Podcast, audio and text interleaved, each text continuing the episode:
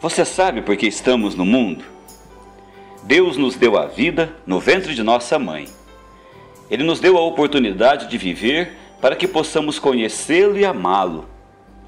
Também nos deu a vida para que façamos Sua vontade e um dia estejamos com Ele para sempre no céu. Para encontrarmos o caminho para Sua casa, enviou-nos o Seu Filho, Jesus Cristo. Ele é o caminho, a verdade e a vida.